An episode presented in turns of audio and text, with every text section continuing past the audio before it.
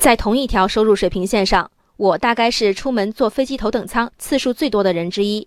人傻不傻，我不好说。月收入万把块钱，钱多肯定算不上。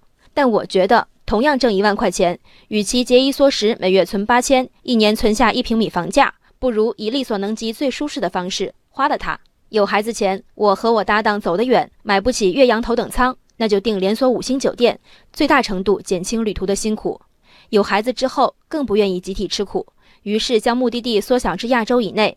同样的预算，除了五星酒店，还可以加上飞机商务舱。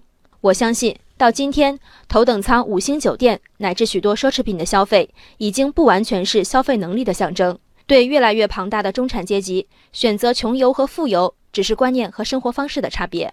但似乎有一种观点是，选择可有可无的奢侈型消费，天生低人一头。最近，东阿阿胶集团董事长在回应中国人全世界买驴来生产阿胶的话题时说：“中国人买驴皮制作中药，至少比拿动物皮做包要强。”我理解董事长的逻辑和心情，逻辑是东阿阿胶集团买驴是制作中药，是入口的，而皮包是时尚品、奢侈品，可有可无。还有一层心情是，为什么要把个别地方养驴业的运作不规范归咎于阿胶生产企业？对后面这点，我同意。个别企业的规范程度与行业存在的必要性是两码事儿。可是前一点，买驴皮做中药，真的比拿动物皮做包要高一等吗？东阿阿胶的官网上，其产品被分为四大类：中药养生、美容养颜、休闲食品和定制膏方。